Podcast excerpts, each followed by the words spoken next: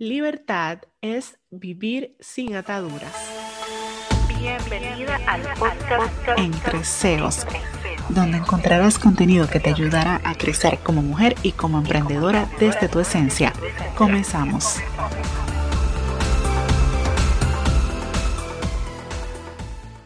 Hoy hablamos sobre el desapego emocional en el ámbito profesional en el ámbito emprendedor. Y para ello me acompaña Jimena Dullos, psicóloga experta en dependencia emocional, así que su trabajo es básicamente guiar y acompañar a las personas hacia su libertad. Qué bonito, Jimena. Bienvenida y muchísimas gracias por estar aquí. Por favor, gracias a ti, Ángela. Un, un, saludo a todas las que nos estén escuchando ahora mismo. Genial. Jimena, el apego emocional es una a ver, es, la dependencia, ¿no? A, una situación, a una persona o a una cosa. Es algo realmente mm, muy natural cuando somos bebés, somos dependientes de mamá. Sin embargo, algo que en la edad adulta ya no es tan natural, sino que esto es un síntoma, ¿no? Que representa que hay un problema en el que hay que poner una atención. Así que aquí es donde entra la parte del desapego. Pero vamos a ir a la raíz. ¿Qué es el desapego emocional? Bueno, la introducción que acabas de hacer, Ángela, me parece muy importante eh, matizarla. Y bueno, para entender qué es el desapego emocional, voy a empezar siendo una rebelde y voy a explicarte primero qué es el apego emocional. Porque primero, para entender el negativo, tenemos que entender el positivo, eso es lo, más, lo más importante. Em, el apego es un estado emocional de dependencia a una persona, aunque evidentemente podría darse a un objeto o a una situación, pero siempre si nos recuerdan algo vivido con alguien. Es decir, volvemos a lo inicial de que sea con una persona. Y como todo, todos los extremos, eh, el apego puede ser bueno o puede ser malo, ¿no? Como tú comentas. El apego es bueno en el inicio de las relaciones. Por ejemplo, en el inicio de un, cuando empezamos un nuevo trabajo, cuando empezamos un emprendimiento, cuando empezamos una relación con una, con una pareja. ¿Por qué es bueno? Porque nos permite dedicarle tiempo, atención y toda nuestra energía. Lo malo es cuando se mantiene en el tiempo porque sentimos que, y ahí viene la clave, necesitamos de eso para vivir. Lo sano sería, y aquí ya entramos en materia, alcanzar ese desapego emocional, entendido como esa sensación de querer algo en nuestra vida, pero sabiendo que no lo necesitamos para vivir. ¿Vale? Es decir, es crear un vínculo sano y ser conscientes de que no tiene por qué durar toda la vida. Eso también es muy importante, no tiene por qué durar toda la vida. Y cuando suponga algo negativo para nosotros, también es importante reconocerlo y saber alejarnos. Es decir, es saber diferenciar entre el deseo y la necesidad. Por ejemplo, no necesito a mi pareja para vivir, pero sí quiero estar con ella porque suma a mi vida.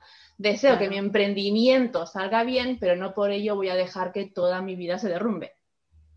Es, una elección, no una obligación, por así decirlo, ¿no? Exacto. Es algo que nos suma, no que nos resta. Si nos resta, malo.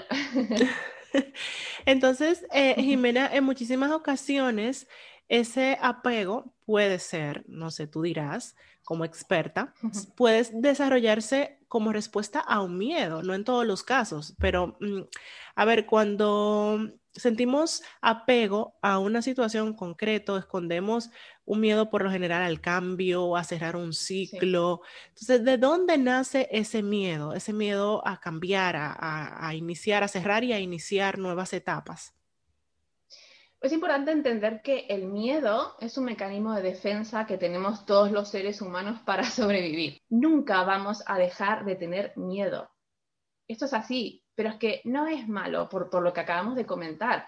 Lo que debemos aprender es a regular ese estado emocional y a entender por qué tenemos miedo, a explicarnos a nosotras mismas que tenemos lo suficiente, las suficientes herramientas internas para comernos el mundo y que muy probablemente nos dé más miedo quedarnos sin hacer nada.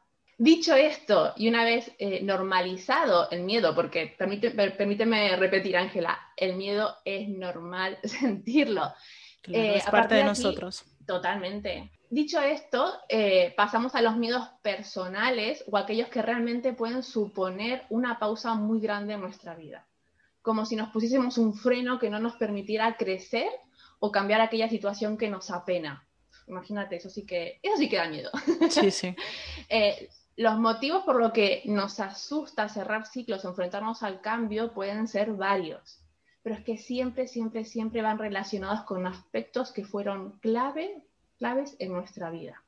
Y aquí viene también lo, importante, también difícil, que es encontrarlo. Pero es que encontrarlo, encontrar por qué tenemos ese miedo, de dónde nos viene, es fundamental para poder trabajarlo, abrazarlo, porque a veces continuar hacia adelante. A veces son cosas que entendemos que no tienen esa relevancia. Decimos, eso me pasó, pero eso pasó sin más y yo a mí no, yo no sentí nada y quizás esa sea la raíz de algo eh, a futuro, ¿no? Y ni siquiera nos enteramos.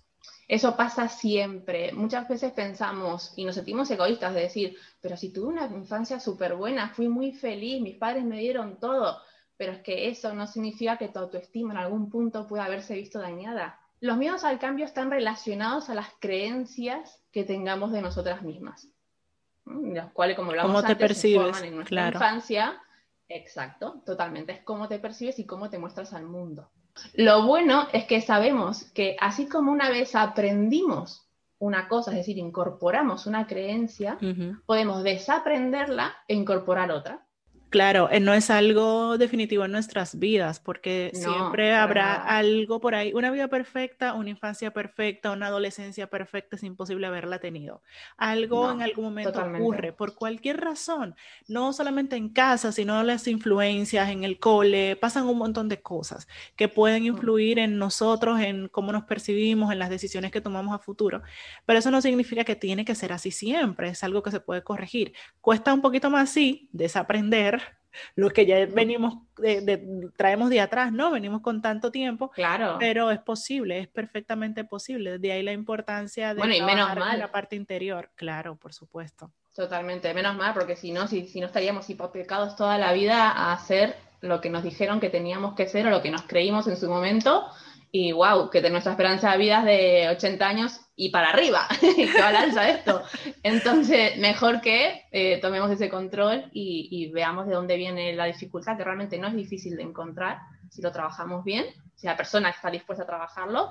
¿Es posible desarrollar ese apego emocional a un negocio, a un emprendimiento?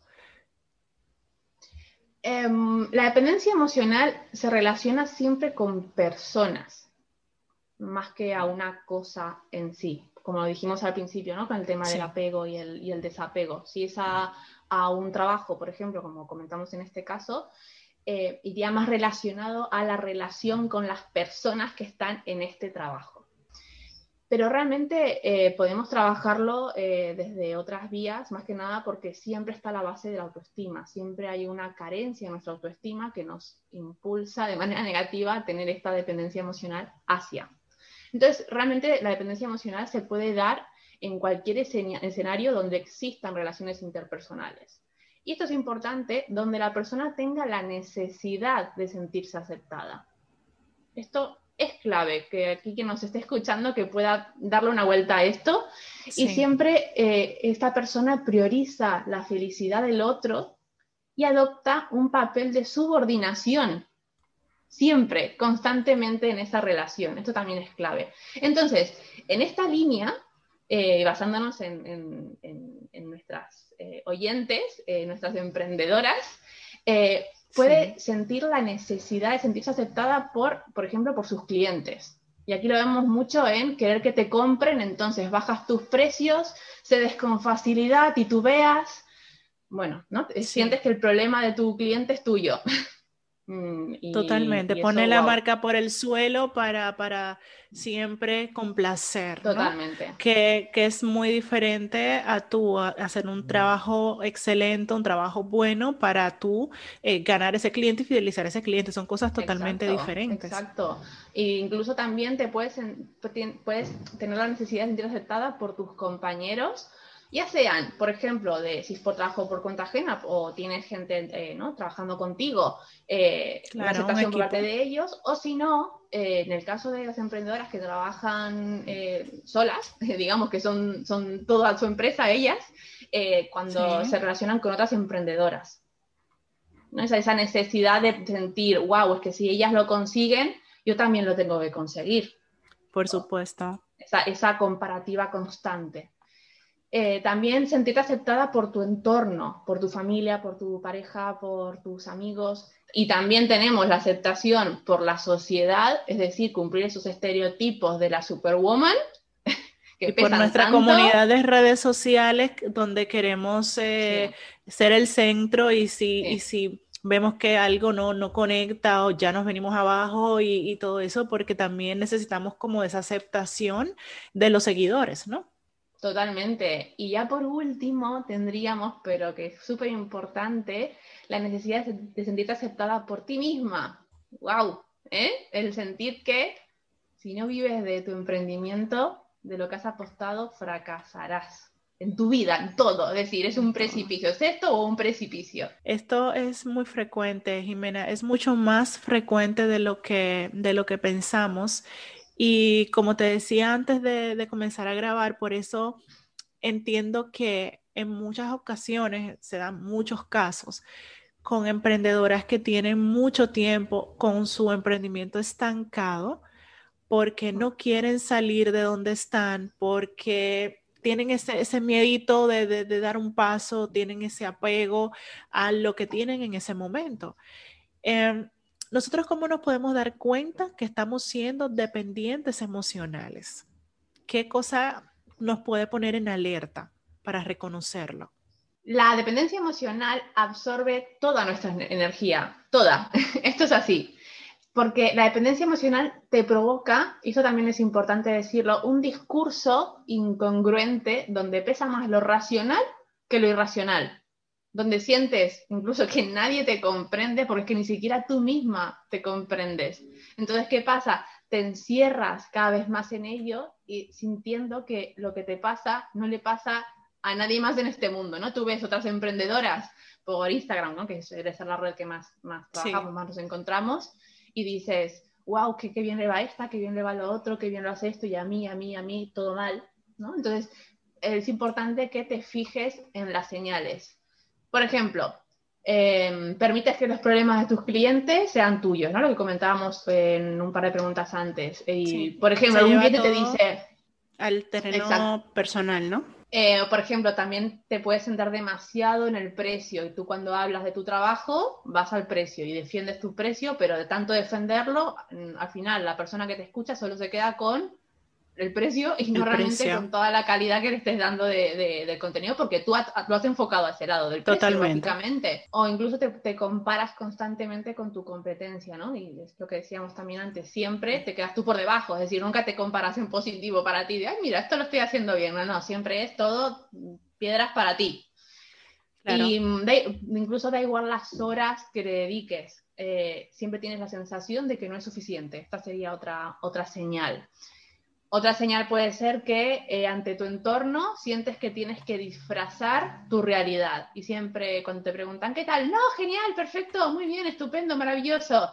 Porque sientes que no puedes explicarles que te va mal. Y ya otra clarísima señal es que te cuesta dormir, los lunes te dan pereza, eh, sientes que un trabajo por cuenta ajena no es tan malo, empiezas a idealizar el volver a estar contratada eh, ¿no? por, por, alguien en alguna empresa, con tu sueldo fijo, tus vacaciones marcadas, tu horario estricto, aquello que antes no querías, pues ahora lo idealizas y eh, dejas toda tu vida de lado por centrarte en tu emprendimiento. Es decir, en definitiva, te sientes agotada.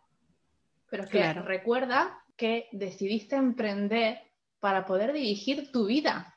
Y la pregunta es, ¿sientes que lo estás haciendo? Totalmente. Hay primero que, hacer esa introspección y reconocer esas cosas que, que, no andan bien para poder tomar acción. Y precisamente a eso vamos. Una vez que hemos identificado esos síntomas, el siguiente paso es precisamente accionar, hacer algo para eh, practicar el desapego y salir como de ese bucle, ¿no? Entonces, Jimena, ¿qué podemos hacer? ¿Qué hacer para practicar el desapego emocional?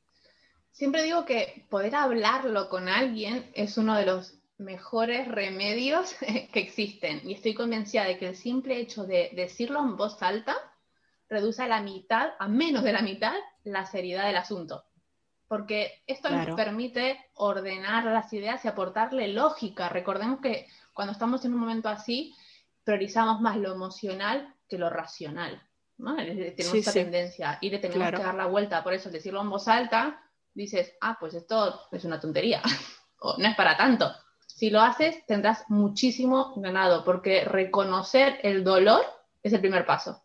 Por otro lado, es clave poder identificar qué es, es aquello que te frena, ¿no? De todo lo que estuvimos hablando, hablando antes, dónde está esa raíz del problema.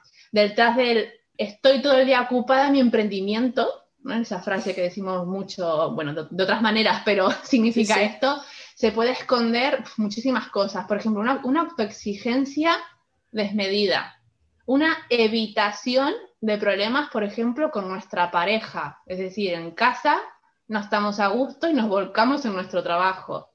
Se puede esconder una frustración a algo en concreto que hayamos tenido en nuestra vida. O también, como comentamos, una creencia sobre nosotras mismas muy mal gestionada y muy negativa. Incluso muchas veces decimos, es que si paro, mi negocio no funciona. Tengo que estar 24 horas. ¿Es verdad? Mm, vamos, ponte un poquito de horarios, haz otras cosas y, lo podrás comprobar, comprobar de esta manera. Y si nada de esto te funciona o sientes que, no es la vía que, te hace estar bien, acuda a un profesional, alguien que sea experto en autoestima, es clave. Muchas veces lo dejamos para como última opción. Que no debería ser la última opción, que debería ser la primera, porque te va a evitar perder un tiempo preciosísimo y te va, te va a ayudar a ir a la raíz prácticamente de inmediato y, y, encontrar todo eso ahí y resolverlo, porque a veces tratando de gestionar las cosas por nosotras mismas es casi imposible porque no lo sabemos todo. No tenemos las herramientas, no tenemos el conocimiento, entonces nos hace falta pues esa persona que nos guíe, que nos ayude y nos simplifique ese proceso.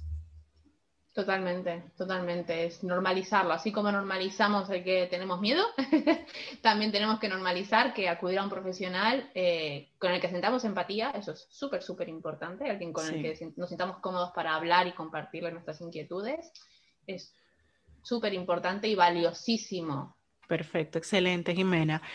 ¿Qué consejo, aparte de esto que nos has dicho, que es muy, muy valioso, le puedes dar a, estas mujeres que sé que nos escuchan, que son emprendedoras o que quieren dar el salto a, a emprender, pero tienen ahí ese apego que las detiene, que las frena, que no permite que avancen, que crezcan? Lo primero que les diría es que si se, se preguntaran a ellas mismas si no dan el salto por estima a su situación actual o por miedo a lo nuevo. Son cosas diferentes. Claro. Normalmente lo que nos frena a dejar algo atrás es el hecho de tener que enfrentarnos a un mundo desconocido, es decir, a un nuevo dolor. Aunque evidentemente también a una nueva ilusión, ¿no? que, nos permite desarrollarnos, nos permite crecer pero en ese momento tal vez no nos pesa tanto la ilusión como ese dolor.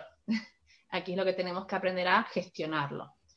La clave está en que si le das demasiadas vueltas al tengo que hacer algo, porque es que así no estoy bien, ¿no? Lo que decimos muchas veces, y estás constantemente repitiéndote esto, bueno, es que pienses y te preguntes, ¿qué crees que te compensará más? ¿Seguir toda tu vida en tu misma situación actual con la incomodidad que te representa? o enfrentarte a lo nuevo aguantando un dolor temporal, porque es que es importante recordar que, recordar que ese dolor es temporal. Claro, es un proceso. Hasta que sientas, exacto, hasta que sientas que estás cómoda en, en él. Es decir, ¿qué quieres? ¿Un dolor constante que te genera esa vida actual que te pones en duda siempre? ¿O un dolor temporal de esa incomodidad de, mm, probar, acomodarte, ver qué pasa, ¿no? Ensayo-error y después acomodarte en tu, en, tu futura vida. Es ese salto tan temido, ¿no? Para salir de la zona de confort, porque allí estamos comoditas. y realmente yo siempre digo que las cosas más maravillosas pasan fuera de la zona de confort, porque ya en tu zona cómoda ya lo has experimentado todo, ya lo has descubierto todo, no tienes nada nuevo, no, no hay nada que sume, ya.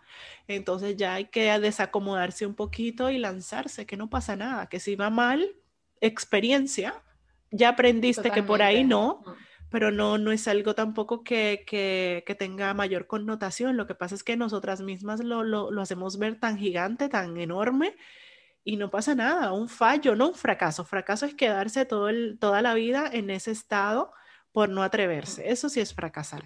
Pero intentarlo y fallar, eso es parte de la vida misma. Este, Jimena, me encantan estas palabras, estos consejos. Yo sé que alguna, una que otra se ha sacudido con esto que hemos, que hemos abordado, pero... Es la idea, es la idea. Claro que sí. Para esas personas, estas mujeres emprendedoras que quisieran conocer más sobre ti, sobre tu trabajo, eh, poder consumir tu contenido, que está súper interesante, ¿dónde pueden encontrarte?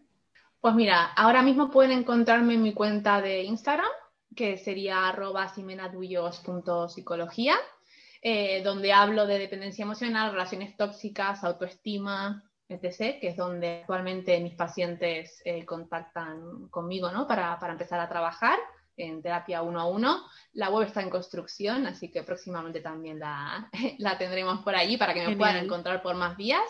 Excelente. Eh, Jimena, te agradezco muchísimo todo esto que nos has aportado. Ha sido mucho de verdad y muy, muy buen, de mucho valor. Te doy las gracias nuevamente por, por acompañarnos y por aceptar la invitación. Muchísimas gracias. No, por favor, gracias a ti, Ángela. Me encantó estar aquí contigo. Se nos quedan muchísimas cosas por compartir porque es un tema, por lo menos para mí, muy apasionante y para todo el mundo creo que es fundamental porque es lo que digo, ¿no? Al final todos nos relacionamos con todos, con nosotras. Tenemos nuestro diálogo interno desde que nos levantamos hasta que nos acostamos y cuanto más bonito y agradable sea, más, más bonita va a ser nuestra vida. Hablamos de ese éxito entendido como esa paz interior, ¿no? Tan, tan importante y tan bonita cuando sobre todo miras para afuera y, solo ves caos en, este mundo pandémico que, que, tenemos. Pero poder reír, poder estar bien, es de verdad que es mucho más sencillo el proceso de lo que puede parecer. Eh, hablándolo, ¿no? O pensando en hacerlo. Deja de pensar y ponte a actuar. Eso es súper Totalmente, accionar, definitivamente. Y tú que también eres parte fundamental de este podcast, gracias también por escucharnos. Será hasta el siguiente episodio. Chao, chao.